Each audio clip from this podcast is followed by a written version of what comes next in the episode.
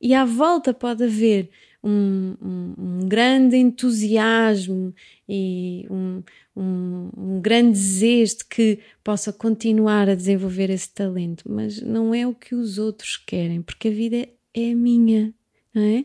E é o que é que eu quero fazer com aquilo que eu sou, talentoso ou não, mas de que forma é que os outros me dão essa liberdade e aceitam a minha tomada de decisão.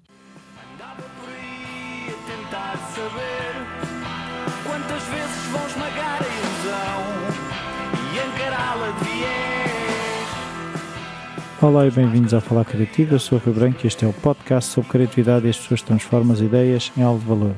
Convidada desta vez é Inês Vigário, ela é psicóloga eh, foi minha professora na pós-graduação em Psicologia do Desporto. Ela trabalha sobretudo com atletas e eu achei que a questão da performance dos atletas em tudo poderia fazer sentido com a performance de qualquer pessoa, eh, mesmo dos criativos e de outras pessoas que ouvem eh, este podcast. Até já. Olá Inês. Olá Rui eu, eu conheci a Inês na pós-graduação que tirei e, e eu tenho dito a toda a gente que uh, o trabalho que eu entreguei e a nota que tive, muito agradeço a sua ajuda desde o início e outras coisas que eu cada vez, eu se calhar às vezes até posso ser incómodo, que eu cada vez que há uma coisa que eu vejo que seja muito interessante nestas áreas, mando à professora, porque também sei que tem essas curiosidades, não é? E eu agradeço muito. uh a lembrança e claro que é sempre uma forma de, de poder também contactar com outras coisas e eu agradeço. e hum, eu gosto de começar quando as pessoas são pequenas, há sempre aquela pergunta que pode ser muito boa ou muito má, uh, que é uh, se, a Inês sabia quando era aquela pergunta, o que é que queres ser quando fores grande? Que, uh, pergunta, é, é, que eu acho que a pergunta está mal feita, que é o que é que queres ser, nem é o que é que queres fazer, é o que é que queres ser. Uhum. Bom, um, isso não se colocou dessa maneira. Eu até bem tarde eu não, não consegui identificar o que é que eu queria ser, sendo que aquilo que eu queria ser claramente estaria orientado a uma via mais, mais vocacional. Um, apareceu mais tarde e, e se calhar orientei-me um pouco uh, pela experiência do desporto que, que fui tendo, porque conciliei até bem tarde a escola e o, e o desporto. Uh, não quis ser atleta, uh, mas uh, considerei... Mas foi escolha, não, não quis mesmo? não, não quis mesmo. Uh, Porquê? Terminei o meu percurso porque achei que hum, havia coisas que necessitaria de trabalhar mais para continuar e ser bem sucedida como, como atleta e naquela altura não conseguia encontrar essas mesmas ferramentas. E, e claramente, tudo tem um porquê. Um, uma das coisas que eu sentia que uh, não conseguia por mim desenvolver tinha que ver com a dimensão psicológica, porque um, eu treinava muito, uh, correspondia às exigências do ponto de vista físico. Já agora, técnico. qual era o desporto para as pessoas também estarem a. Eu fazia kickboxing. Ui! Portanto, Cuidado. estava afeta ao desporto de combate e, e, daí também o meu interesse continuado no judo e outros esportes de combate, um, com quem tenho o prazer de trabalhar, um, mas naquela, naquela altura aconteceu isso. Eu sentia que trabalhava muito e dava muito de mim, mas que não havendo ainda estes esclarecimentos que uh, nós temos hoje um, e técnicos mais especializados, eu limitava-me ao meu trabalho com, com o treinador, que tudo fazia, uh, aquilo que estava ao seu alcance, para que eu pudesse desenvolver da melhor maneira, uh, mas isso na altura não foi suficiente, ou foi até um determinado patamar, uh, a nível nacional as coisas aconteciam e, e, era fácil. No entanto, quando começávamos a pensar em voos um pouquinho mais altos, e claramente existia outra expectativa ao nível dos resultados, uh, outro tipo de, de, ambições também nossas, porque, ok, já, já chegámos um pouco mais alto, então será que podemos continuar a voar e até onde é que vamos voar? Um, e, e era nesses momentos que eu sentia que precisava de mais. Uh, em termos de, de trabalho psicológico uh, e talvez Mas já isso... identificava que é eu preciso de trabalho psicológico. Era, era dito desta forma, ou, ou, seja, o discurso interno já era eu preciso de trabalho psicológico. Não, não era, uh, mas eu sentia que um, vivia muito nestes momentos com, com ansiedade uh, e associava a isso a falta de confiança. Uh, portanto, eu não acreditava, parte de mim, apesar de eu trabalhar muito, parecia não acreditar que aquilo era uma coisa, uma coisa possível. Uh, durante muito tempo achei que eu era assim e, e, que não, não, não podia contornar, porque uma primeira linha foi aumentar a carga de treino físico, treino técnico, porque eu pensei, bom, se calhar isto tem muito que ver com a forma como eu estou a fazer este trabalho e se calhar estou a fazer pouco uh, e preciso de fazer mais. Uh, mas não deu, não deu resultado. Naturalmente não daria, não é?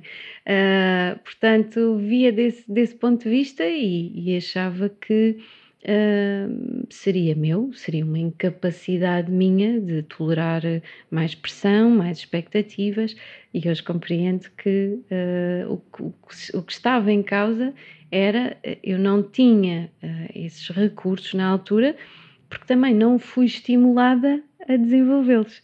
Uh, hoje em dia não tenho qualquer problema em termos de ansiedade nem em termos de falta de confiança. Tive uh, esse, meu, esse meu trabalho de predispor-me a perceber uh, essas razões.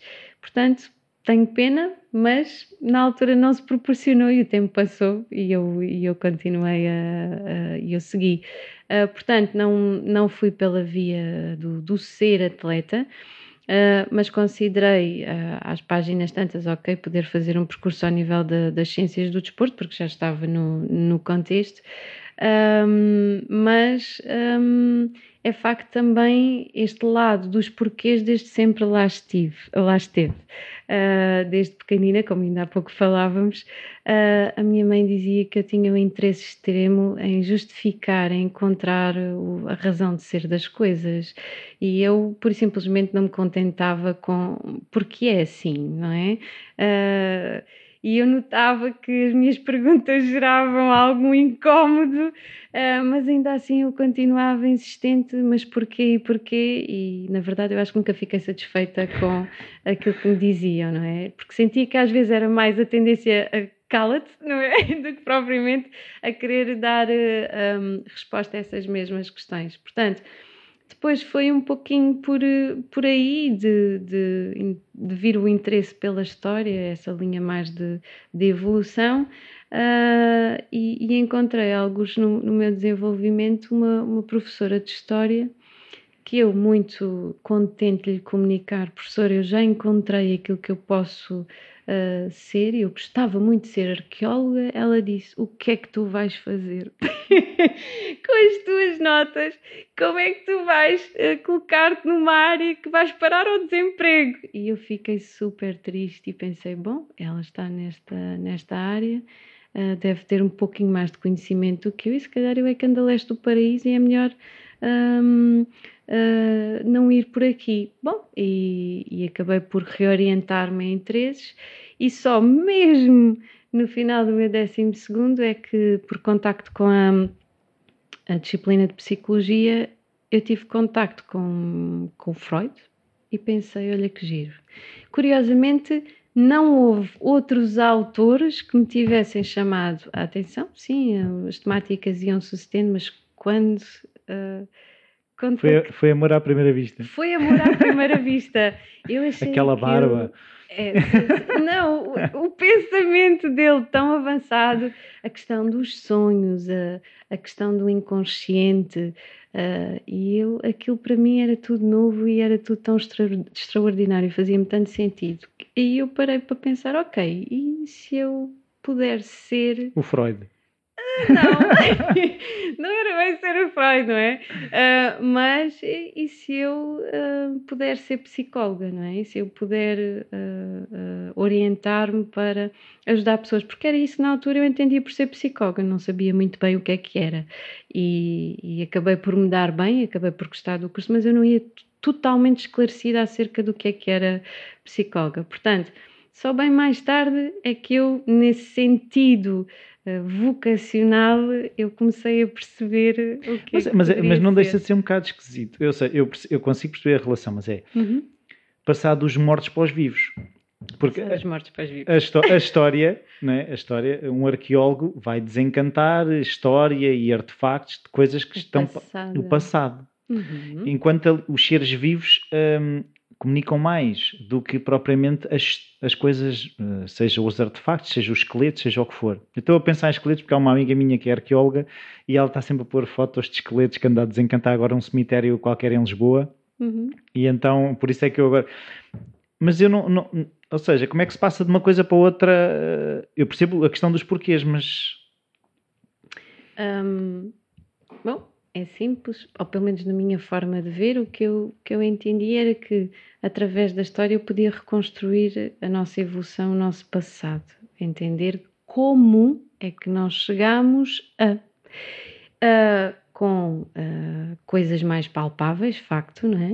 Uh, e do ponto de vista psicológico, eu acho que é, é o mesmo caminho. Aquilo que eu sou hoje também é um conjunto de anos uh, que se foram acumulando experiências que eu fui uh, retendo e vivenciando e que me permitiram ser aquilo que eu sou hoje, não é? Portanto, eu hoje sou história, é vamos isso. pôr assim. Agora, agora uh, já fez sentido aqui. Eu hoje sou história, uma história de quase 36 anos neste momento e, e há um conjunto de porquês na minha vida, que é porque é que eu fui desenvolvendo, a forma como eu fui desenvolvendo, e, e isso me possibilitou ser aquilo que sou em diferentes momentos, hoje, mas em diferentes momentos da minha vida.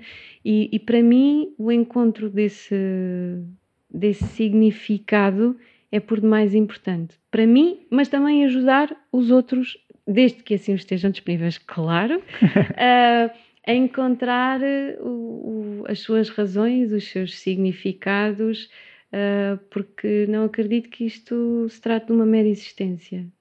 Pois e a nossa existência poderá ser ampliada por este ato consciente de quem é que eu sou, uh, como é que eu cheguei até aqui e para onde é que eu posso ir e como. Portanto, eu acho que o desafio está, está muito aí.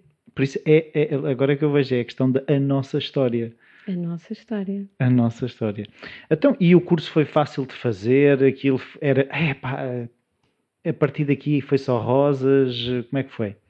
Não, um, o primeiro ano foi muito, muito introdutório. Um, o Freud não andava naquela faculdade? Uh, pois, não estava em Évora. um, e as coisas foram, foram avançando e, e, eu fui, eh, naturalmente, os temas foram sendo cada vez mais aprofundados um, e eu fui uh, sentindo cada vez mais uh, identificação aos conteúdos uh, e, curiosamente, eu queria ser psicóloga das organizações, pois. achava eu. e encantava muito as área de, a área das organizações, até que chegou uma dada altura Uh, portanto, até o terceiro ano de universidade, eu mentalizei que sim, era, era psicóloga das organizações que eu queria ser. Até que no quarto ano uh, encontrei a cadeira de Psicologia do Desporto e, e houve uma identificação diferente, exatamente porque também a minha história. Pois uh, estava muito associada à, à, teoria que eu ouvia e tive a sorte também de ter uh, o professor que tive, o professor Sidónio, e, e eu ficava uh, entusiasmadíssima quando ouvia falar das experiências com os atletas dar significado a, a, coisas que eu sentia e que senti na altura como atleta e que agora estava a encontrar eh, porquês. E, e foi nessa altura que eu disse: Não, hum, eu acho que é isto uh, e é por aqui que eu vou. Portanto, à medida também que o curso foi passando, claramente fui reforçando dentro de mim: sim, é isto, não, nunca tive nenhuma, nenhuma situação de dissesse hum, se hum. calhar não é por aqui, se calhar é melhor ir para o outro lado. para a história mesmo. Exa se calhar é mesmo para a história, não é? Uh, Aquela professora não sabia nada. É verdade, teve ali um, um ato infeliz de. uh, mas não, uh, aconteceu dessa, dessa maneira e eu acho que foi, foi uma paixão que se foi construindo e, e desenvolvendo e eu de todo não estou arrependida de, de ser profissionalmente uh, aquilo que sou e eu adoro aquilo que faço. Isso é tão bom. Um, eu queria agora perceber é, um, foi fácil depois sair do, da escola e começar a trabalhar? De que forma é que também se faz? É eu vejo muitas vezes eh, esse salto é, é, um choque às vezes grande, sair de estamos a estudar, a estudar, a estudar, a estudar e de repente, então agora mundo, eh, eu cheguei e o mundo parece que não está à nossa espera. Exato, eu costumo dizer que eu acabei o curso com uma mala cheia de sonhos e, e de repente não havia avião. Um, sempre me foram incentivando, os professores em Évora sempre nos incentivaram a dar o nosso melhor e a envolvermos em diversas coisas durante a nossa formação, como forma de uh, podermos uh, ganhar o máximo de conhecimento possível, outras experiências que enriquecessem o nosso currículo. E eu dei muito, uh, na minha perspectiva, dei muito durante a minha formação. tentei fazer investigação com professores tentei envolver-me em, em, voluntariado, uh, tentei fazer uh, dentro da, das disciplinas optativas tudo aquilo que eu podia como forma de ampliar o meu conhecimento. De facto, assumi que se eu investisse, uh, quando terminasse o meu processo de formação, eu teria um natural retorno desse investimento. E fui enchendo, enchendo, enchendo a minha mala e eu acreditava que, eh, uma vez terminado o curso, eu conseguiria com facilidade encontrar emprego na área que eu, que eu queria trabalhar. E pôr todas aquelas ideias que germinavam em prática. Exatamente. Bom, o que aconteceu foi que, portanto, eu estava em Évora e até acreditava que fosse lá mais difícil encontrar trabalho e como sou de Setúbal, voltei uh, e, e, pensei, não, estou em Setúbal, uma cidade maior, perto de Lisboa, terei muito mais oportunidades e o que é facto é que isso não aconteceu dessa forma e eu, foi quase como se sentisse que uh, de repente eu fui retirada da redoma e agora lida com isto tudo, porque nada daquilo que te disseram de facto está a acontecer. Tu investiste e agora, desculpa uma expressão, bates com a porta na cara na, uh, e aguentas, não é? E eu não estava preparada para aquilo. Aquilo foi, foi um embate muito, muito duro. Um, mas eu tinha que lidar efetivamente com, com a situação uh, não consegui encontrar no imediato emprego na, na, psicologia e tomei a decisão de procurar trabalho fora. Uhum. E durante alguns anos eu estive a trabalhar numa, numa orivesaria uh, e sempre um, eu, eu, eu nunca quis prescindir daquilo que eu tinha construído outrora e daquilo que eu acreditava de poder um dia uh, ser psicóloga. Então o que fiz foi continuar o meu processo de, de formação académica e uh, tinha o meu emprego na orivesaria, mas simultaneamente eu estava a estudar naquilo que eu efetivamente queria ser, que era psicóloga, mas psicóloga do desporto. Uh, e foi muito engraçado porque às vezes esta, esta gestão era, era muito difícil em termos de tempo, em termos energéticos, um, mas uh, eu tentava sempre ter o meu foco uh, naquilo que eu queria. E então eu tinha um ritual que era. eu trabalhava no Centro Comercial Vasco da Gama e na altura a Bertrand tinha um cafezinho mesmo no interior da, da, da, loja, onde parecia que estávamos aliados de tudo o resto, parecia que aquilo não era um centro comercial ruidoso. E então eu religiosamente levava um, uh, o Weinberg e o Gold, da, da Psicologia do Desporto, para o trabalho, para que na minha hora do almoço ou na minha hora de jantar, depois de comer, eu fosse para a Bertrand estar entre livros com o meu livro e a ler sobre psicologia do desporto. E acho que isto ajudava-me a manter o foco, como também a questão da, da, formação académica. Portanto, não foi de todo, de todo fácil. Depois desse período, uh, uh, eu ainda tive outro trabalho fora da, da psicologia um, e só efetivamente comecei uh, a trabalhar na psicologia 2009. Terminei 2005 o curso, 2009 é que eu entrei e não foi nada na área da psicologia do desporto. Outra questão que eu tive que uh, uh, lidar, porque houve uma amiga e colega que me ligou e disse, Inês, na nossa associação, trabalhava com, uh, em termos de desenvolvimento infantil, um, nós estamos a precisar de uma psicóloga e eu lembrei-me de ti, será que tu estarias interessada? E a primeira coisa que eu pensei foi, então e agora?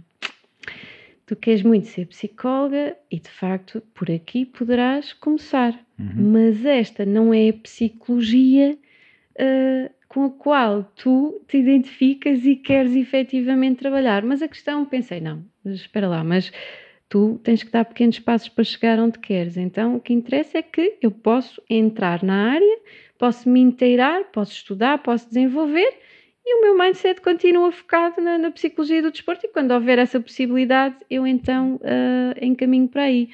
E eu acho que foi muito, muito importante, e, e quem nos está a ouvir, se isto pudesse ser conselho, porque nós comportamentalmente podemos afastar-nos da estrada principal, mas se nós guardarmos com carinho dentro aquilo que realmente queremos, é como se tivéssemos um imã dentro de nós e isso também atrai coisas. Eu sei que isto é pouco científico e não pareceu falar, mas eu neste momento penso desta forma: que se nós tivermos aquilo que real, se tivermos claro aquilo que queremos e guardarmos bem dentro de nós e estimarmos isto, mais tarde ou mais cedo esse caminho vai se abrir. Eu posso não ir imediatamente pela estrada principal, posso ir por uma estrada secundária, mas se eu tiver isto dentro de mim, eu vou chegar ao momento de poder então voltar ou entrar na estrada que eu quero. E foi isso que aconteceu. Eu trabalhei até uh, eh, 2012 na psicologia do desenvolvimento, aprendi imenso. Tive começado do zero, reconheço. Um, e não há, eu, eu, nessas situações pergunto-me sempre, não há às vezes, pelo menos eu falo por mim, aquele sentimento quase de fraude, de eu não devia estar a fazer isto, porque não é a área que eu estudei, ou Uhum. Não houve esse. Porque é assim, é assim que eu molho, ponho o pé um bocadinho de uma coisa aqui. Imaginando, eu como arquiteto, não percebo assim tanta arquitetura de interiores, mas se me pedem, eu até. Uhum. E fico sempre, pá, se calhar não devia estar a. Eu não senti isso. Uh, senti uh, quando trabalhava fora da psicologia que era mais. Uh, difícil porque não estava a fazer aquilo que eu queria, mas estava uh, a tentar encontrar esse, esse espaço. Um, e, e, tentei sempre dar o meu melhor, mesmo não sendo na área da psicologia, tudo aquilo em que uh, trabalhei, tentei ser sempre mais e melhor. Não, não era porque queria ser psicóloga que desinvestia dos locais onde eu, onde eu estava, pelo contrário.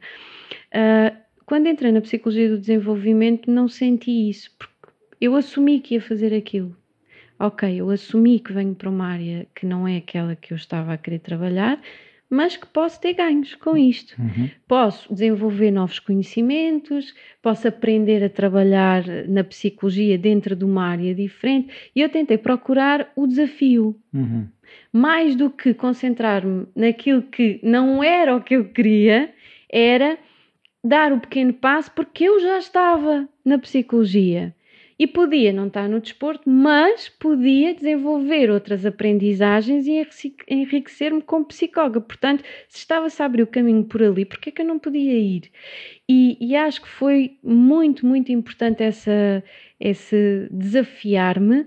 Uh, porque de facto aprendi novas coisas, contactei com, com pessoas uh, e com casos que me fizeram repensar muita coisa e desenvolver pessoal e profissionalmente. E chegou 2012 e eu entrei na psicologia do desporto. Até como é que foi essa passagem? Foi fácil? Foi tipo. Como é que, assim, depois as pessoas começam a identificar-nos com determinada coisa, não, psicóloga do desenvolvimento, trabalha com crianças ou qualquer coisa assim.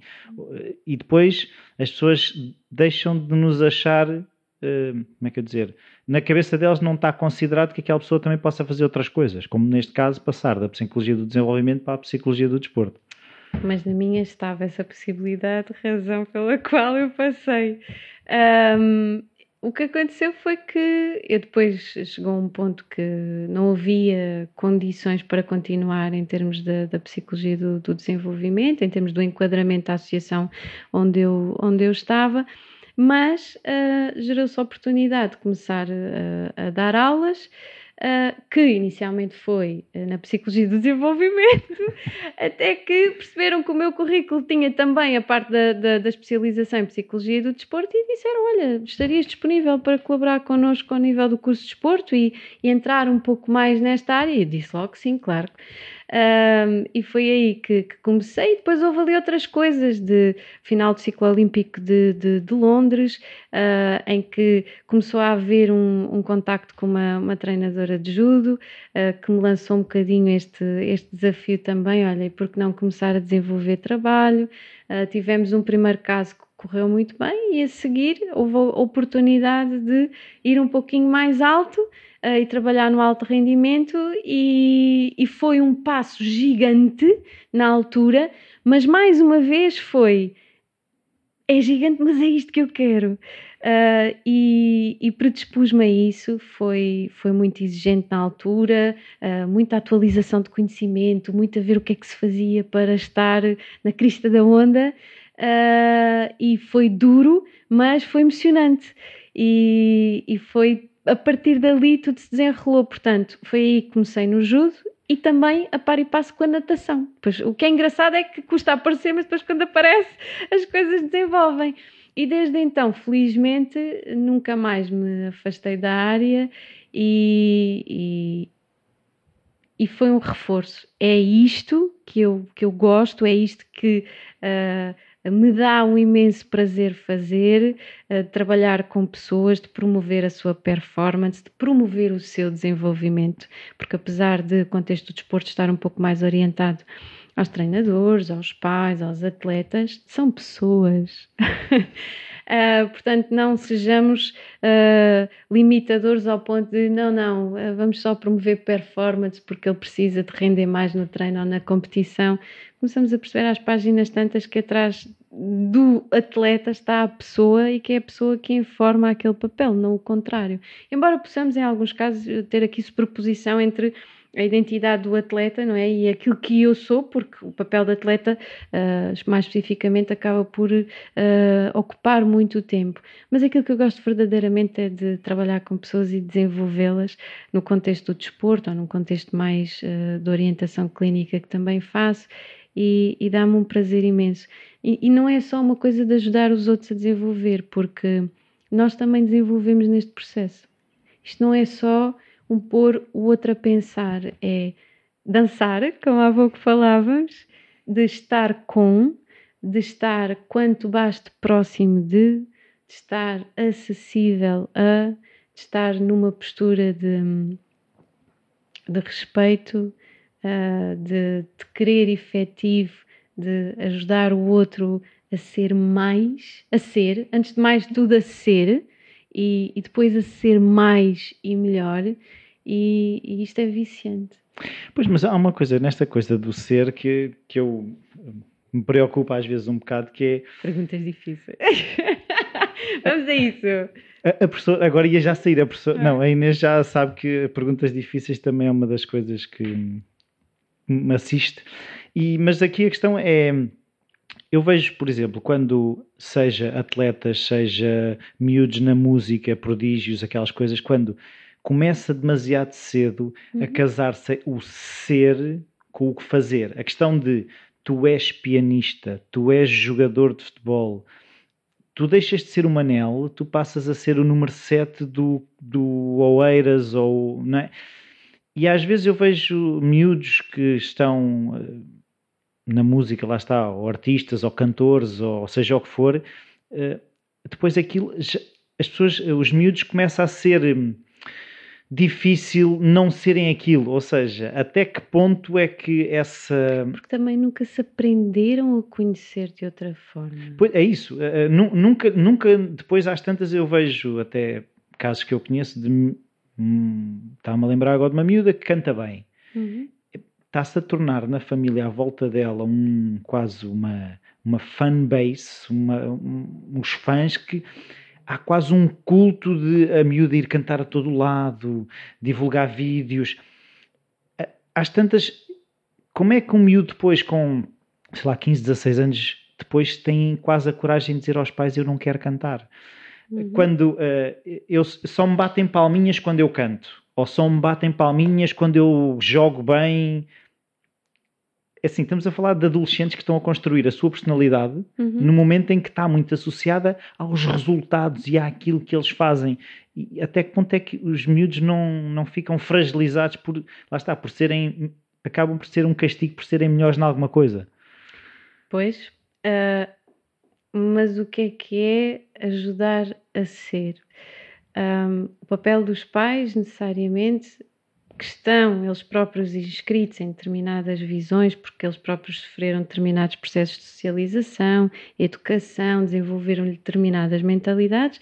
Isto é uma informação que passa de geração em geração. Aquilo que os nossos pais uh, experienciaram vão tender a passar-nos e nós também, por modelação, se não, se não desenvolvermos a consciência, vamos tender a passar uh, e é assim que, que, que vai funcionando. Agora, a questão é: eu tenho que ter um modelo. A questão é eu dar ao outro a liberdade de perceber. Eu achei que aquele modelo era o correto. Para mim faz sentido. Mas será que para o outro faz? E aceitar isso que é eu tenho este enquadramento, eu tenho esta visão, uh, mas pode haver outras. E como é que tu vês esta visão é uma hipótese, mas existem outras estradas e outras histórias que tu podes ser. Então, o que é que tu queres ser? É muito importante que os pais orientem é? e promovam a exploração. Um, a, questão é de também afunilarmos e estreitarmos e depois só este, este afunilamento dar a entender às crianças e os jovens que só pode ser por ali. Não, não tem que ser por ali. E até podendo haver um grande talento para a música, ela pode optar por não cantar. Porque ela tem o direito de um, decidir o que é que ela quer fazer com o talento dela. E à volta pode haver um, um, um grande entusiasmo e um, um, grande desejo de que possa continuar a desenvolver esse talento, mas não é o que os outros querem, porque a vida é minha, não é? E é o que é que eu quero fazer com aquilo que eu sou, talentoso ou não, mas de que forma é que os outros me dão essa liberdade e aceitam a minha tomada de decisão. Porque depois o que nós, eh, neste caso do, do talento também, aquilo que vimos é um bocadinho que quando eu me quero desviar, Uh, eu às vezes até tenho iniciativa para desviar, mas os outros que são importantes e que estão à minha volta não reconhecem. E aquilo que eu sinto é que estou sozinho, estou abandonado. Então, se calhar, o caminho não é por ali. É? Eu só sou amado se for aquilo. Se for aquilo. Exatamente. Eu não posso, eu não sou amado por aquilo que posso ser, naquilo que me posso tornar. Eu sou amado porque sou alguma coisa que o outro desejou que eu fosse. É a questão que eu digo é: sou amado por aquilo que faço, não por aquilo que eu sou. Uhum. Exatamente. E, e eu lembro-me também de ouvir numa entrevista uma nadadora americana uh, que foi medalhada olímpica e não sei o quê, uhum. a dizer que teve a, ela, ela, reconhece como uma sorte, num, uh, após uma prova que não lhe correu muito bem, a mãe disse-lhe: Tu nunca te esqueças, tu não és uma nadadora, tu és uma pessoa que nada. Uhum. E ela diz que uh, aquele reconhecimento dela como pessoa e que ela podia nadar porque gostava, não porque tinha que, nem tinha que ter a sua identidade uh, casada com aquilo, ela diz que só fez libertador. Ter... Sim, libertador. Uhum. Porque a mãe uh, lhe lembrou que ela tinha possibilidade de ser outras coisas e tomar outras decisões.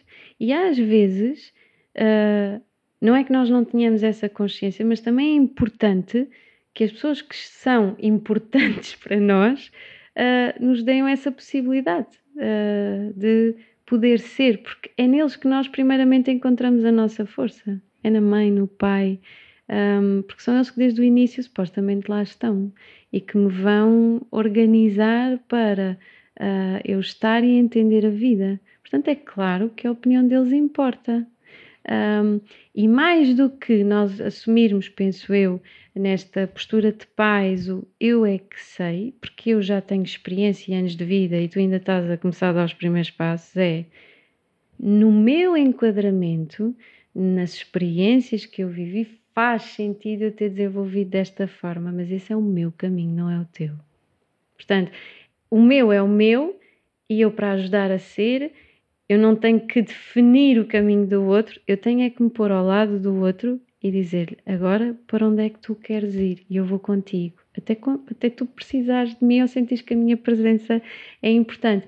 E eu acho que é nesse movimento uh, de liberdade, de aceitação, de, de respeito, eu acho que sobretudo é respeito pela condição do outro, é aí que eu posso ser. É aí que se abre espaço para que eu, com tranquilidade, uh, me deixe estar comigo e perceba, ok, o que é que eu tenho dentro, o que é que eu quero, para onde é que eu quero ir, e é nessa condição que eu começo a dar os primeiros passos no ser qualquer coisa. Então, e agora aqui, estava aqui a surgir, a pergunta é, normalmente com que idade é que surgem aqui o, não sei como é que se chamam, pacientes, hum, uh, clientes? clientes, pronto. pronto. Uh, que idades é que são essas e, e pronto, para já é que idades é que, que costumam aparecer e, e porquê é que normalmente vêm? Um, normalmente eu trabalho mais com, neste momento com, com adolescentes e adultos. Infelizmente, as pessoas acorrem uh, ao, à consulta da, da psicologia, uh, mais se for clínico ou, ou desportivo, ainda porque uh, identificam um problema. É sempre Está a correr mal. Está a correr mal. Portanto, como uh, há aqui uma alteração que está a comprometer a adaptação, alguns da, da, da pessoa, uh, eu tenho que procurar ajuda para remediar, para uh, fazer aqui algo que eu não, não estou a conseguir fazer, que é para depois seguir com a minha vida. E, e infelizmente, Rui, eu, eu custa-me dizer isto, as pessoas gostam mais de agir, parece-me, do que, do que pensar. E a verdade é que o nosso, o nosso pensamento nasce muito da nossa ação. Inicialmente é assim que, que, eh, que acontece, mas depois uh, eu também tenho que usar muito uh, o meu ato de pensar para ir percebendo e avaliando aquilo que eu estou a fazer, o que gosto, o que não gosto, e, e entramos numa economia a este nível que é Uh, para quê? Pensar, uh, eu vou automatizando formas de estar e formas de proceder. Eu tenho as minhas caixinhas, como eu costumo dizer, acordo, vou para aqui ou vou para ali, ou para a escola ou para o trabalho e depois chego a casa e pronto. E diariamente a vida é isto, né? E, e, e não encontramos no ato pensar uma coisa que possa ser promotora do nosso desenvolvimento uh, e, e, de conseguirmos chegar a níveis superiores de, de, funcionamento. Porque a concepção das pessoas é que não, eu, eu vou conseguir isso a fazer coisas. Não é sentada a pensar com a ajuda de alguém que eu vou lá chegar, então é perder tempo a falar. Não, eu preciso é de utilizar o tempo a fazer coisas.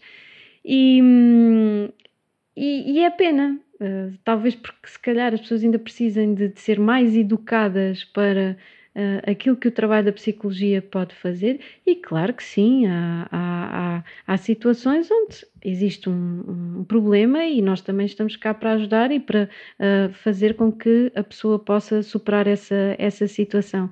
Mas acho que o potencial da área é este do levar a pensar, a tomar contacto consigo, uh, a ir às origens da nossa autodeterminação uh, e, e, e, ser pessoa, ajudar a ser pessoa. Tornar-se pessoa, como tornar diz o Roger, não é? Tornar-se pessoa. E, e às vezes tenho uma pena imensa porque eu sinto que as pessoas não estão minimamente interessadas em fazer Ainda não estão. Já vai havendo quem esteja, mas é, é, muito comum, uh, depois de, de, de, procurar do serviço, responde-se ao, ao, pedido um, e, e, a pessoa, ok, pronto, já, já solucionei, já posso ir, eh, até que apareça uma outra coisa que, que eu sinta que vale a pena vir aqui falar consigo.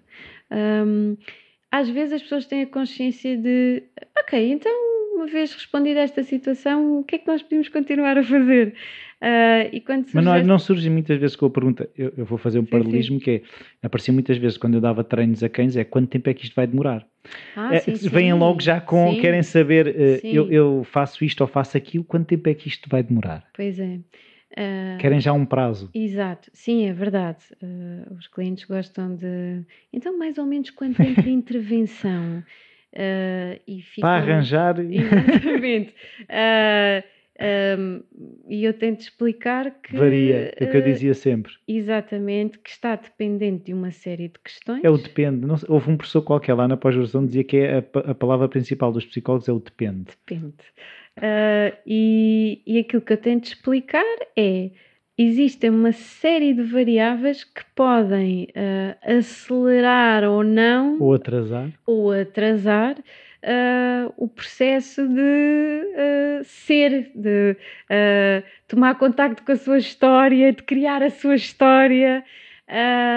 porque cada pessoa tem o seu timing, tem as suas motivações, tem as suas concepções e, e aquilo que eu ajudo a pessoa a perceber é que há situações que nós podemos até sentir que, ok, dentro de eh, pouco tempo, com as características que esta pessoa apresenta, os recursos que apresenta de momento, Uh, vai ser uma, uma situação ultrapassável, não é? Mas existem outras situações em que nós percebemos que temos que ficar mais tempo.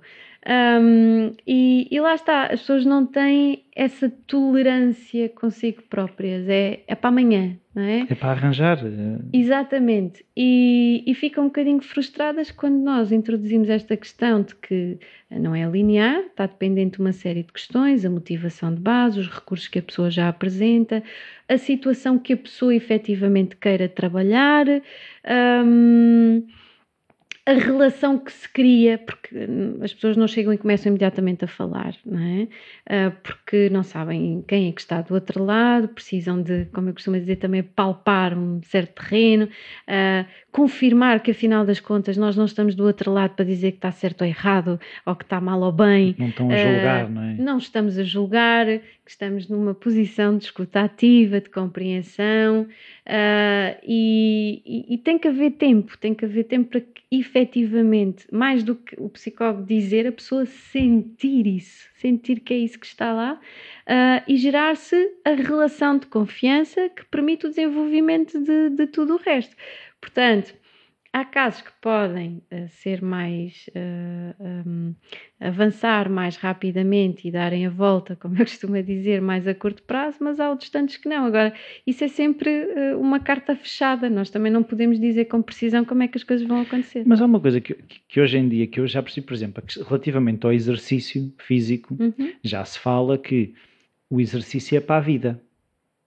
Eu ainda não ouvi dizer-se que o acompanhamento psicológico seja para a vida. E eu entendo da mesma forma, é exercício para outra parte do corpo. Ou, ou, é, é, também, também faz parte do corpo, mas uhum. uh, enquanto, por exemplo, o desporto já toda a gente diz, não, o desporto não é só fazer exercício de janeiro até março, não é? Aquele uhum. pré-biquíni, como se costuma dizer, mas que o exercício físico é para fazer o ano todo, a vida toda. A psicologia, eu ainda não ouvi que as pessoas consigam entender isto como uma coisa natural. Pois, porque partimos da base de que pensar toda a gente sabe. Oh Rui, para que é que eu vou pagar uma consulta se eu consigo pensar sozinha? Então, mas eh, o que é que eu lá vou? E tenho amigos. É isso. Não é? Que me podem ouvir, que me podem dar conselhos. Esta visão depois que a psicologia também está cá só para dar conselhos. Não, isto não é... Depende, não é? Uh, mas... E também é o tarô. Exato, portanto, tarô, astrologia, tudo e mais alguma coisa. Portanto, para que é que eu vou pagar para pensar. Eu faço isso sozinho. Então, mas... Não, pagar para falar, nem é para pensar, é para falar. Para falar, exato, porque o pensar, o pensar já... já... é um bocadinho mais evoluído. Sim, uh, infelizmente as pessoas não têm um, essa, essa posição porque assumem que uh, isso é como as pessoas frequentarem ações de comunicação. Uh, para que é que eu vou lá? Então, eu, sei falar, eu sei interagir, para que, que comunicar melhor? Não, não, no imediato as pessoas não entendem. Portanto, isto é como um ato de, de, de pensar. E, e, é cultural, acho eu, porque existem, se calhar, outras, uh, outras, sociedades que acabam por valorizar um bocadinho mais esta componente uh, e nós uh, não entendemos desta forma e só nos lembramos que temos cabeça quando efetivamente alguma coisa corre mal. Nós não assumimos que a nossa cabeça, tal como o nosso corpo, tem o potencial uh, de desenvolver neste ato de falar, de pensar, uh, de olhar de um outro ponto de vista para as coisas. ainda temos, uh, quanto a mim, muito para andar. Eu estava a pensar aqui na questão do, do desporto e do que as pessoas queiram ser. Ou seja, no desporto estamos a optimizar a performance, por exemplo, seja de, de um remate, das situações de jogo, seja o que for, essas questões da concentração. Aquilo que eu vejo do meu entendimento são coisas que toda a gente precisaria ter. Praticantes uhum. de outras modalidades, como seja o pintar, o cantar, o dançar, o ser arquiteto, o ser designer. Em tudo se espera um resultado, uma performance. Uhum assim, quais é que seriam umas, umas abordagens para um arquiteto, um designer, um cantor, um pintor começar a pensar nestas coisas? Por onde é que ele atacaria? Por onde é que ele atacaria? Por onde ele quisesse começar a atacar. A questão é o que é que a pessoa, podendo, independentemente da área onde se encontra, eu penso que é essa a, a, a questão. Sim podendo uh, uh, uh, nós reportar a qualquer área, a questão é até onde é que eu quero ir, o que é que eu consigo projetar, até onde é que eu posso, concebo que possa ir, e a seguir é, ok, eu já tenho lá aquele ponto, então como é que eu me oriento ali? Portanto, eu acho que isto, se bem que percebi a pergunta, eu acho que isto é um bocadinho uh, transversal, independentemente da área onde, onde Sim, mas estou. a questão que eu, vejo, que eu tenho visto é que o desporto tem-se já mais um, enraizado, ou seja, eu não vejo psicólogos da arte no sentido em que vamos ajudar artistas a serem o melhor artista. Não, com, aquilo mas que eu vejo, é, isso, existe uma área sim, da psicologia sim. do desporto. Sim, já, mas é, neste momento psicologia do desporto, do exercício e da performance. Ok. Não é? Foi esticado. Uh, exatamente, a ordem uh, neste momento já criou esta, esta designação que permite abrir um pouquinho mais uh, a, a outras populações que não estritamente os atletas, os treinadores, não é? Que é aquilo que comumente a psicologia do desporto acaba por, por intervir. Um, neste momento já contemplando, contemplamos outro tipo de, de uh, performances, como por exemplo ao nível dos bombeiros, da polícia, que também agem muitas das vezes sob pressão, a ter que render e a ter um comportamento adequado. As coisas, portanto, a questão da concentração, do exatamente, foco. Exatamente. Uh, portanto, uh, se calhar se os pintores, se os escultores também puderem entender uh, a sua arte enquanto performance e quererem ir mais além, também poderão orientar, porque, por exemplo, na área da dança isto também já acontece. Uh, já tive a oportunidade de trabalhar com, com bailarinos que têm tal e qual a cabeça de um atleta, portanto, e uh, apesar de ser mais uh, conhecida a intervenção da psicologia do desporto com os atletas, houve bailarinos que tiveram um bom senso de ok, mas eu também estou aqui num contexto de performance e será que me podia ajudar ou não? Um, em Espanha, uh, durante o, o, tempo em que estive uh, no, no, mestrado na FMH, houve um professor, uh, Joaquim Docil, que ele dizia que trabalhava com um toureiro. Portanto, lá está, isto, nós não temos, hum, não temos limite onde exista performance, ela pode ser otimizada. Uh, a questão é o que é que a pessoa quer fazer e da sua disponibilidade para uh, procurar esses recursos e a partir daqui é começarmos a trabalhar e sermos criativos à procura de, de soluções que ajudem a pessoa a evoluir dentro daquilo que ela sente que pode, pode atingir. Sim, mas eh, aquilo que eu vejo muitas vezes nos artistas ainda é aquela coisa de eu tenho que entrar em contato com as emoções para poder exprimir na música ou e, e, eu vejo muitas vezes aquela que se fala-se muito da ansiedade da folha em branco, a ansiedade da tela em branco, uhum. um, mas no entanto não vejo ainda que seja entendida como performance. Uh, e, uhum. e, aquilo que eu queria perceber é é a mesma coisa. É, é, esse é o meu entendimento e no fundo era isso que. Sim, tal como os atletas, quando tantas vezes chegam ao espaço do treino e não têm a mínima vontade de treinar, mas sabem que têm que render. Possivelmente pode ser essa a situação uh, de alguém que decida organizar a sua vida uh, uh, para ser escultor, para ser pintor e que também sofrem essa pressão de como tomar uma decisão de serem reconhecidos como, uhum. então é para ali que eles vão funilar, têm a responsabilidade de ser produtivos na área que escolheram. E tal como um treinador sente pressão a, a, mostrar, a ter que mostrar que é bom com os seus resultados de equipa, tal como um atleta também sente, o pintor, o escultor, eh, whatever, também o, o sentirá. Portanto, Agora, se calhar precisamos é de ajudar a criar esse significado, não é? Será que isto é uma coisa necessária uh, a um pintor de experienciar a angústia da tela vazia? Uh, ou será que esta situação se pode dever também, por exemplo, a uma saturação momentânea face uh, ao contexto, ao sentir responsabilizado de ter que produzir. Um, a, a, pressão, não é? É ao, a pressão. Exatamente. Ao ter que mostrar uma pintura diferente e que cativa quem a vai ver. Portanto, uh, muda aqui um bocadinho o papel, mas aquilo que está na base é o mesmo. É mostrar alguma coisa, ser diferente e levar um nível de performance. Portanto, pintores, escultores, toureiros, dançarinos, uh, bailarinos. Uh, Estamos, estamos sempre a falar da mesma, não é? é pois, mas aquilo que eu, que eu vejo é que a psicologia do desporto já trabalha isso há mais tempo e aquilo que eu sinto a necessidade é que isso deveria ser, lá está, psicologia da performance, ponto. Uh, seja no que for. Uh, uhum. um, e se calhar qualquer dia vamos chegar eu espero bem a que essa sim. designação muito mais abrangente. É? Pois, porque lá está, é aquilo que eu, que eu falava em off, que é a questão do ser humano de alta competição. É, é, é para isso que devemos caminhar, que é sermos. Uh, o melhor conseguimos ser independentemente daquilo que fazemos, não é? Porque eu acho que no desporto, como há essa aspecto, o resultado é evidente, é, é ganhamos ou perdemos. Uhum. Um, cada vez que há um jogo, uh, aquilo é claro. Nas outras situações da nossa vida, se calhar não é tão claro, não é? Quando eu estou a, a pintar, aquilo pode ser, não, não, tem, não é uma vitória, é uma derrota. Quando eu estou a uhum. cantar, aquilo não é imediatamente uma vitória, é uma derrota. Se calhar não há essa pressão de ter que ou seja, o entendimento não, não, não é que tenha que haver um resultado, a performance não é tão óbvia. Óbvia, exato. Porque pode ser, é performance na mesma, mas não é entendida de uma forma.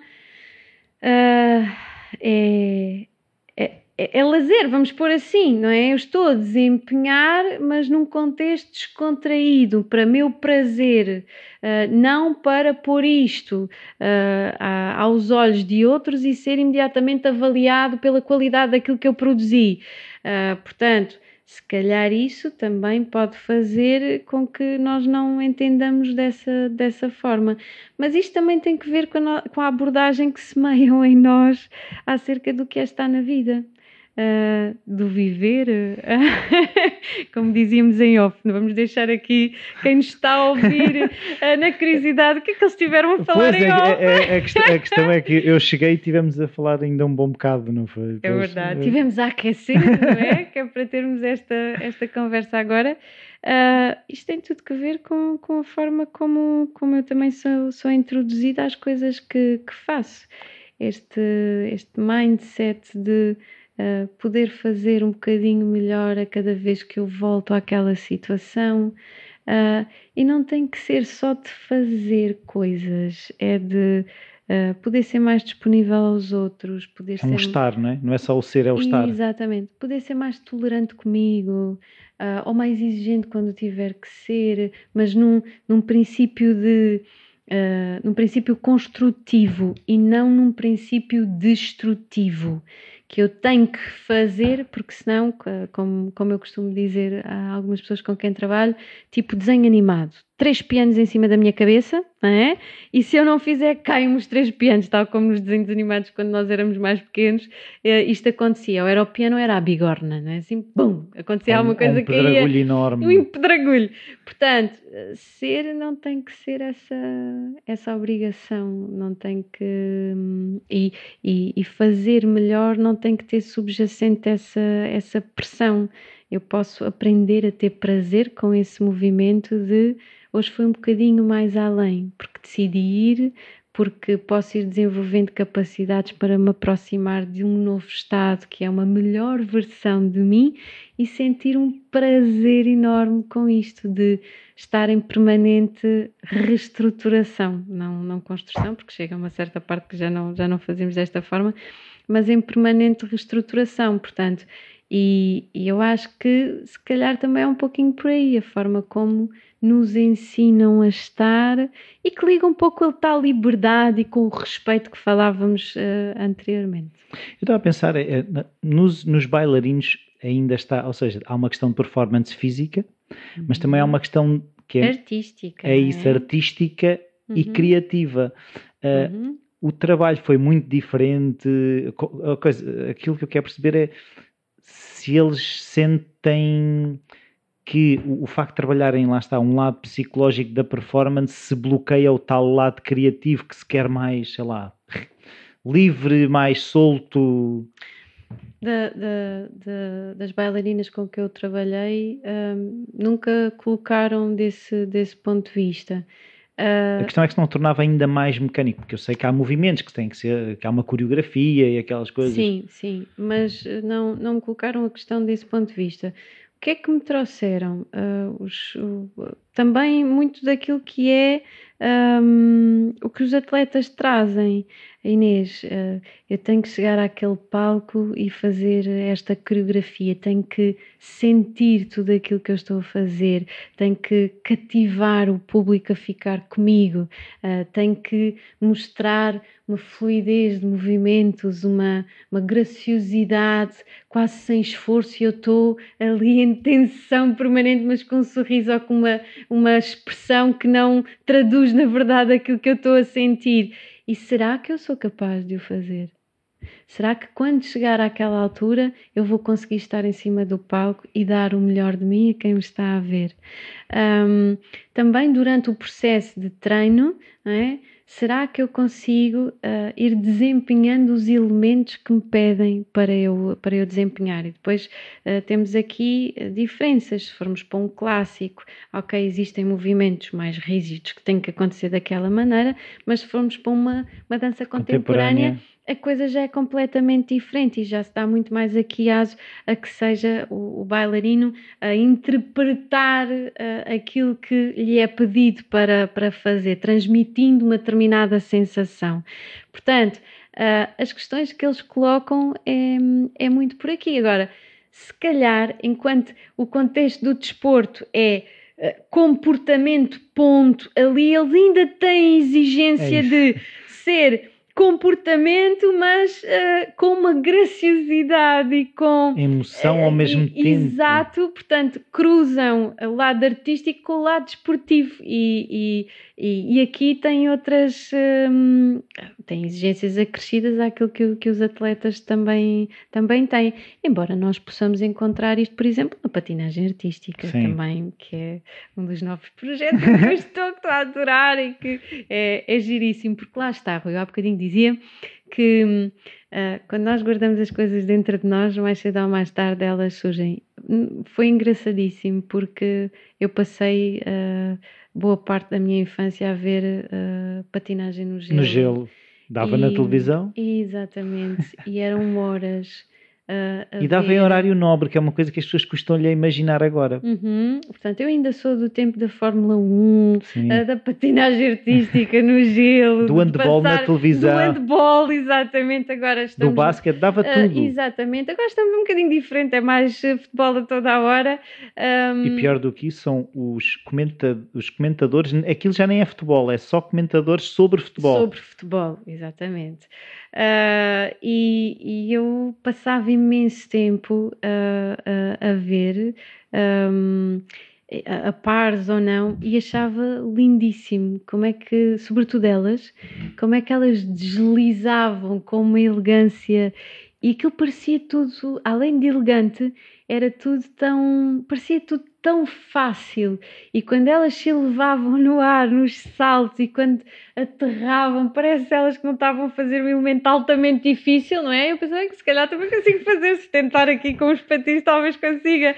Mas é engraçado que quando me surgiu esta, esta, este contacto da patinagem, eu lembrei-me imediatamente disso. É como se também aquele imãzinho ficasse cá.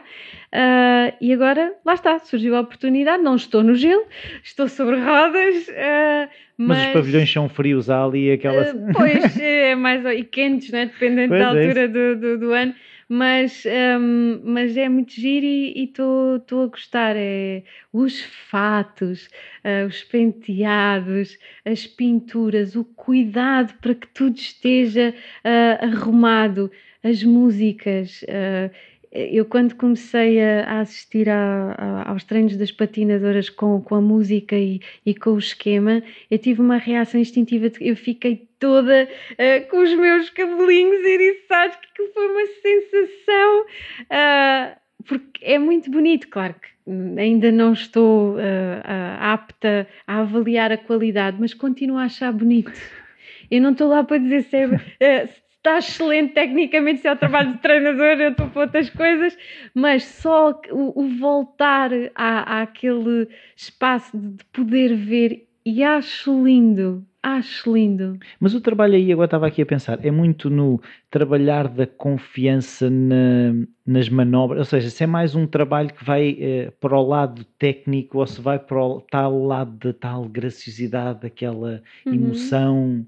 É assim, primeiro, claramente que eh, há, atleta, há patinadores, eu ainda agora estou a começar, ainda também estou a entrosar-me com o contexto e com a literatura e com o que é que podemos fazer, mas eh, parece-me que de facto há, há, há, patinadores que têm mais este lado uh, artístico de conseguirem uh, mexer bem o seu corpo, não é? E outros um bocadinho mais tensos, uh, que já não são tão fluidos, portanto, isso observa-se, maior à vontade com o corpo de uns face a outros e com o que é que se pode fazer com, com Mas aquilo corpo. que eu queria perceber é, eles, lá está, também tinham uma questão quando, quando a procuraram, Uhum. Qual é que é, o que é que eles veem para eles? É, é mais. Uh... Aqui o caso foi integrar uma estrutura técnica onde havia a intenção da parte de quem dirige o, o clube um, também de criar uma estrutura técnica multidisciplinar okay. para. Tem a noção da importância. Exatamente. Portanto, aqui não houve um pedido uh, de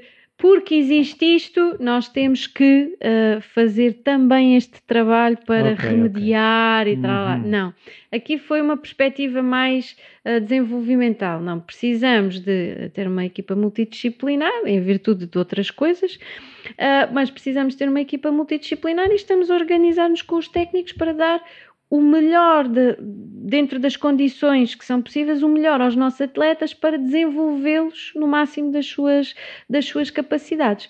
Mas uma das coisas que hum, sinto que está muito presente na, na, na patinagem uh, tem a ver com um, a gestão de, do perfeccionismo, maioritariamente são, são raparigas. Claro muito exigentes consigo próprias, que quando começam uh, a falhar, uh, automaticamente uh, há uma expressão, elas ficam a rolar, parece que estou a ver, ficam a rolar e há um pezinho, baixo. há um pezinho que se levanta, o outro que mantém-se a rolar, elas ficam com as mãos na cintura, a cabeça para baixo e a abanar com, com quem diz ainda não foi desta que isto saiu e nota-se muito a frustração e depois é assim, elas saltam e tudo o que sobe também desce. desce.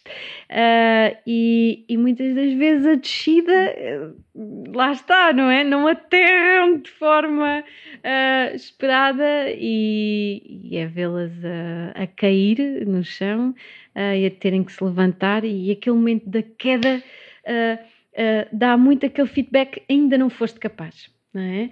Uh, portanto, é óbvio, não é? Exato, e, e, e, o barulho que se faz quando elas caem, não é? Um, isso também acresce ao sentir de frustração e uh, é complicado, porque depois o, uh, a complexidade dos movimentos, porque eles não estão com o pezinho no chão, não. Há roda que o, o pé está dentro do patim, portanto já há o fenómeno de ter, a exigência de terem que se equilibrar um, e depois ainda desempenhar sobre patins o, o, os gestos técnicos com a graciosidade XPTO. Portanto, há, há, todas estas exigências, mas uma das coisas que sinto que está muito presente tem que ver com uh, o perfeccionismo, a gestão da frustração um, e, e o, o conseguirem entender o erro como, ok, faz parte do processo e eu não sou o erro, eu sou mais. O erro é uma coisa que pode acontecer agora, aqui, mas eu sou mais coisas que não este movimento que eu não consegui fazer. É aquilo que costuma dizer, eu falhei, não sou um falhado, não é? é exatamente, exatamente, exatamente.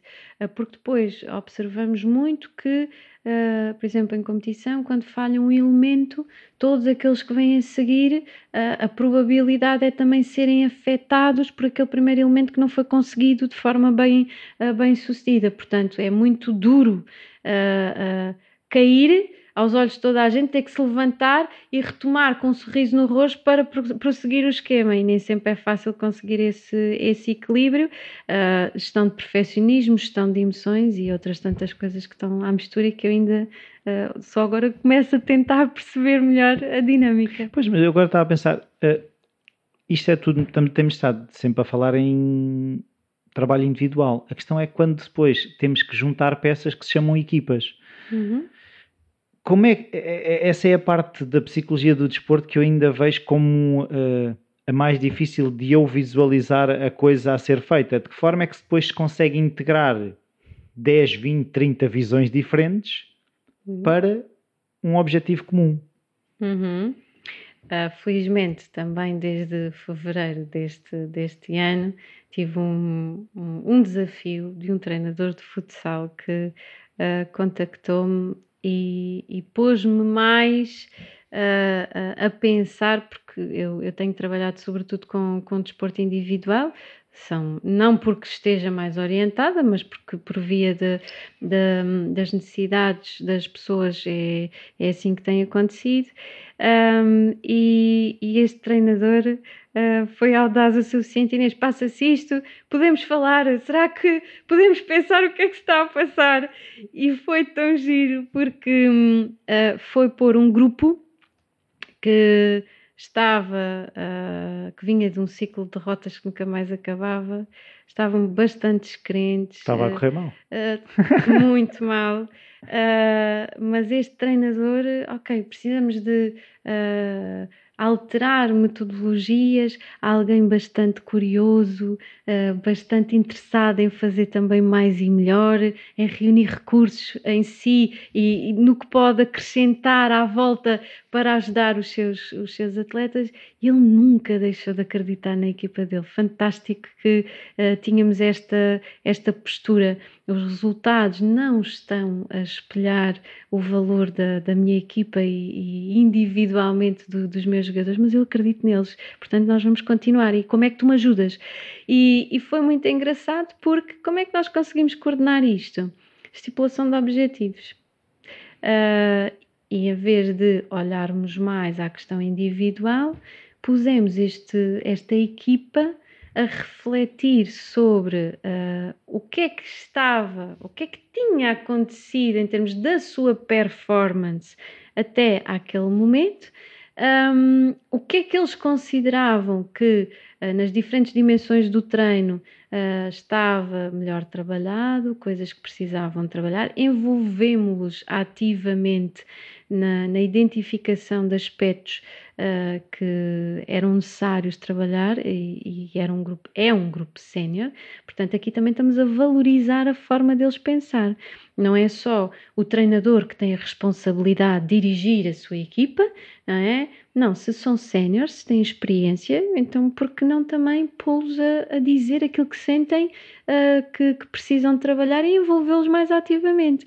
Isto foi muito bem recebido Portanto, funcionámos num, naquele momento numa perspectiva mais de grupo, não é o que era cada um dos elementos, pusemos a pensar no, no todo e resultou muito bem.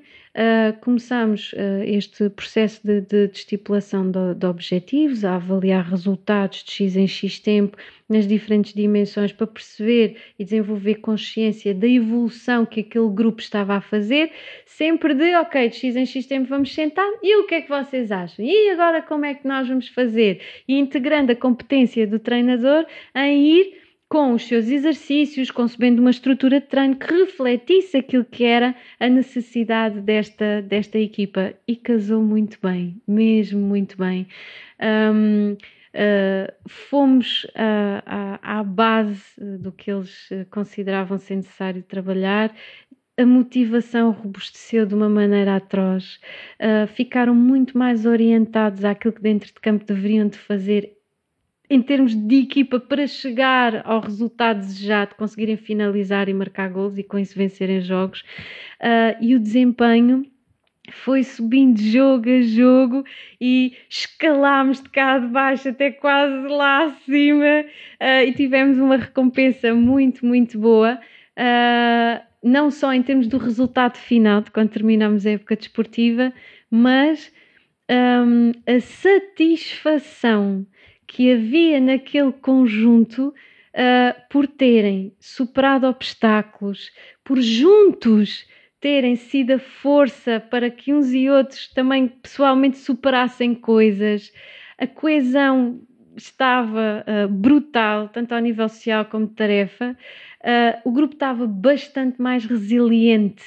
Um, e o que foi engraçado de ver foi que apontada uma meta, ok, vamos melhorar, porque curiosamente nunca falámos em resultados.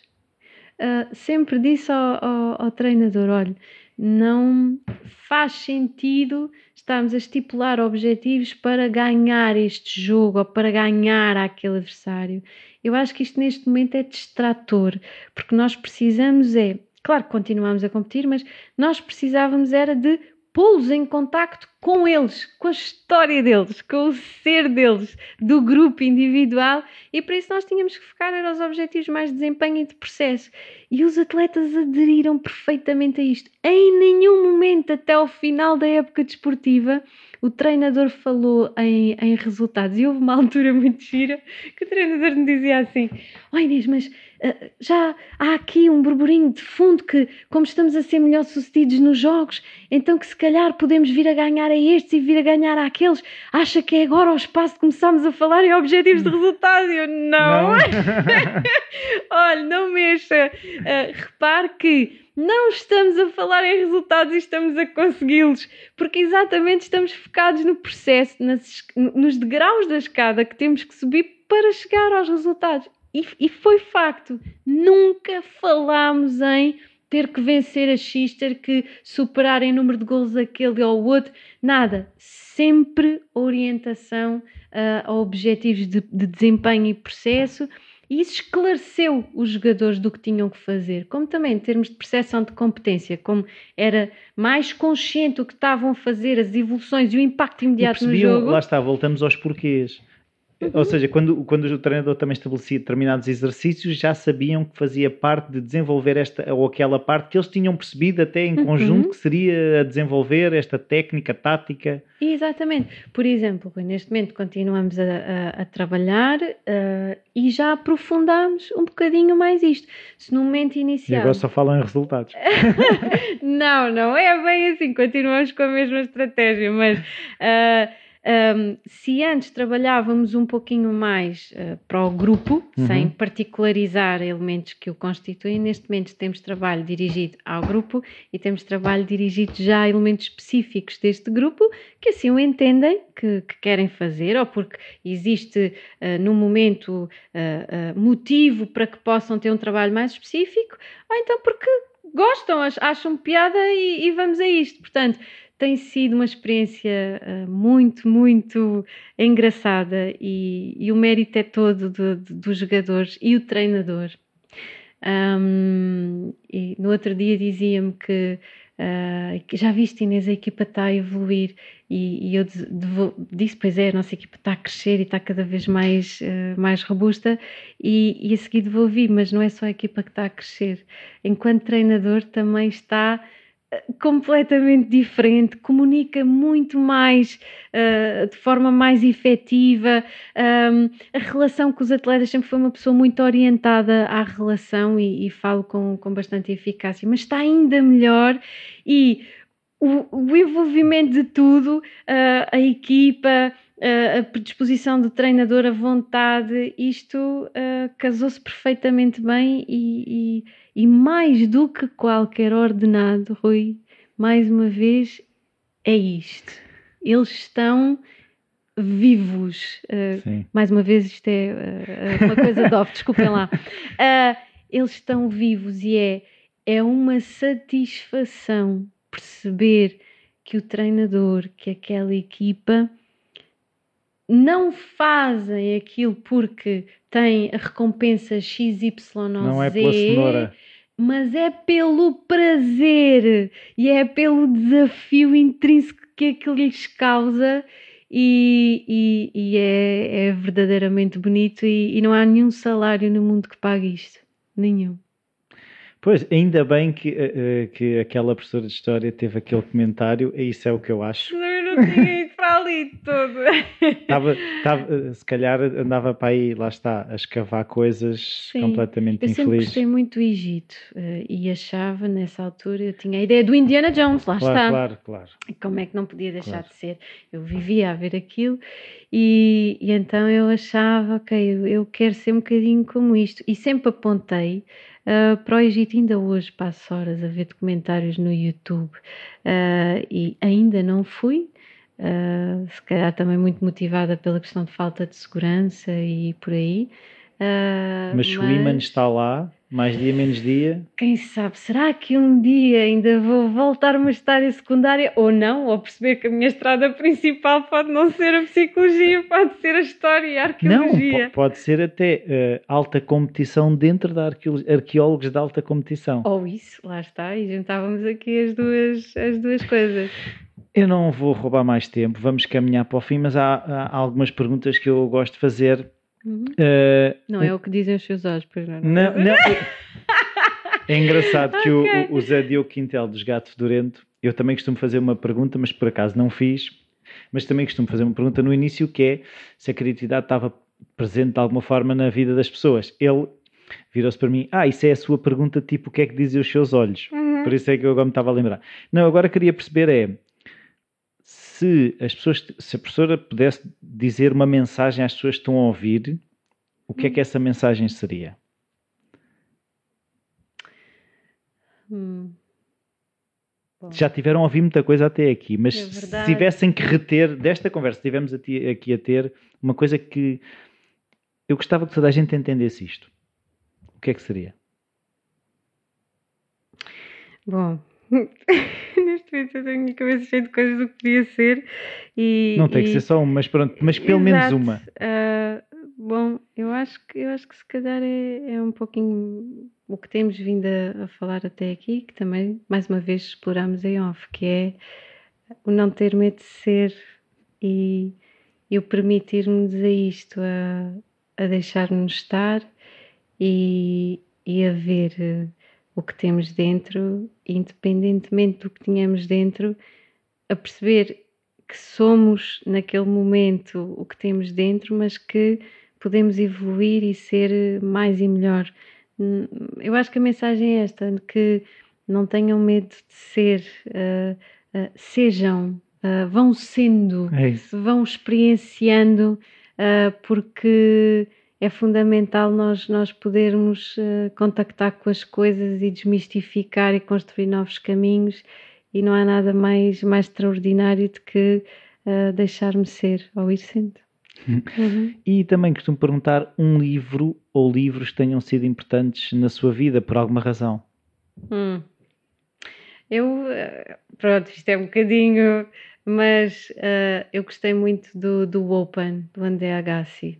Uh, aliás, eu até falei nisso e uhum. tudo. Lá nas aulas. Uh, nas aulas, uh, porque é de uma riqueza. Claro que aplicado ao contexto do, do desporto, mas ele brinca com a desgraça, ele utiliza o humor. Ele, para já, eu não faço ideia se, se de facto pode ou não, ou não haver trabalho psicológico, mas ele tem uma história de vida que já de si é, é interessante, vamos pôr assim. Um, mas não sei se houve trabalho. Não sei se o pai não deveria ter sido preso, mas isso são outros 500, não é? Doping e coisas à mistura, não é? Pois. Uh, que ele pensava que eram os, os comprimidos para a sua energia e depois é que veio perceber que aquilo, afinal das contas, não era bem isso. E não sei se aquilo energia, também não era mas... maus tratos à criança, mas pronto. Pois. Um, mas eu gostei muito do, do, do livro, e, exatamente. Para já, porque parece muito a, a, escrita dele é muito clara e, e, muito psicológica. Eu arriscaria dizer que, se calhar ele fez, ou então já é uma pessoa já muito sim, introspectiva, mas acredito que aquele nível de clareza foi trabalhado. Um, e, e, depois a história de vida, os ups and downs dele, a capacidade de contornar obstáculos, uh, de estar bem cá embaixo, ter vindo aos trambolhões uh, uh, do topo do mundo, não é? para depois vir para baixo e voltar a subir de uma forma mais comprometida e mais responsável, porque ele quis, não é? Portanto, ele desce no momento em que percebe que joga ténis porque foi orientado pelo seu pai, fundamentalmente para que isto pudesse acontecer e o pai, com as devidas aspas, espremeu todos os irmãos para tentar que fossem tenistas e faltava o pequeno Agassi para cumprir esta, esta situação e logo calha haver aqui uma certa coincidência dos últimos das fraterias serem um pouco mais talentosos Sim. e pronto, calhou a ser o, o Agassi. Mas um, o que foi interessante foi que ele foi sujeitando, foi sujeitando, até que um dia, batendo no fundo, ele percebe que tinha que ser que não podia ser aquilo que o pai queria, porque eh, tinha sido tenista também por decisão e, e desejo do pai, e porque não teve alternativa, diga-se passagem, uh, mas que depois foi ele que quis continuar. E aqui é o eu uh, dar uma possibilidade de escolher. Eu já percebi o que é que se passou, já percebi a minha história, uh, e agora o que é que eu vou fazer com ela? Repito ou tento fazer diferente? E eu penso que este movimento foi muito, foi muito interessante da parte dele, de que não, não, agora sou eu que quero ser. E é que normalmente, há, normalmente há a tendência cima. de deitar tudo fora. Nesta, há quase há uma. Se isto me trouxe este mal-estar mal, mal todo, eu vou deitar tudo fora. Ou seja, e ele, e ele conseguiu perceber que aquilo podia ser, mas de outra forma. Exatamente. Portanto, que aquela inevitavelmente tinha sido a história dele, mas que ele podia re, reconstruir-se a partir dela, porque é assim, nem tudo é mau, não é? De facto, ele também teve a oportunidade de uh, desenvolver de forma extraordinária a sua capacidade de, de, de jogar ténis, portanto, se calhar fora do enquadramento que teve, isto não teria acontecido desta, desta forma. Um, nem tudo uh, é, é mau. E mesmo aquilo que é mau também nos poderá desenvolver uh, uh, capacidades, competências de confronto, poderá ajudar-nos efetivamente a perceber para onde é que nós não queremos ir. Portanto, até aqui, isto é tudo a forma como nós nos posicionamos face às coisas. Nós é que temos muito esta tendência, é mau, então esquece lá isso e amanhã é outro dia e queremos é estar felizes. Não, a questão é, tudo, com tudo eu posso aprender, experiências boas, menos boas, más, o que seja lá isso, o conceito que for, não é? Do, do mal a questão é como é que eu me ponho, faço as coisas, o que é que eu quero fazer com aquilo que me acontece. e ele teve a oportunidade, ou a capacidade, por ele, com ajuda ou não. Porque a oportunidade temos todos, ou não? Eu quero acreditar. eu quero acreditar. Podemos não sim. ter a capacidade de, em determinados momentos. Exatamente. Uh, eu, eu, no outro dia, por acaso, até encontrei uma frase engraçada que era qualquer coisa como isto. Uh, uh, não é encontrar, o difícil não é encontrar o propósito da sua vida, é ter a coragem de concretizá-lo. É? Portanto, eu acho que nós estamos aqui a falar um, um bocadinho disto. É, não é perceber, perceber só não ajuda, é ter a capacidade de utilizar isso uh, para que eu possa ser melhor ou uh, uh, conquistar um nível de funcionamento mais adaptado, mais eficaz. Portanto, tivemos todo este tempo sempre para dizer a mesma coisa, a falar da mesma coisa. É verdade, é verdade. Muito obrigado. Obrigada. Até à próxima. Até à próxima. Bem-vindos de volta. E espero que tenham gostado. Eu gostei muito de ter esta oportunidade de falar um bocadinho mais, fora do ambiente de aula e sem ser por e-mail. Tem sido o veículo principal de comunicação entre mim e a Inês. E hum, por isso também fica a aguardar o que, os vossos comentários. O e-mail rui.falacreativo.com está sempre disponível. Qualquer dúvida ou sugestão uh, podem enviar para aí. Podem sempre também partilhar no Facebook, podem sempre deixar as avaliações e as críticas no iTunes que ajudam o podcast. Podem passar pelo Patreon e contribuir também com, com algum dinheiro para o Falar Criativo. E desta vez é tudo. Fico então a aguardar que vocês me digam o que é que gostaram mais deste episódio. Então, até ao próximo.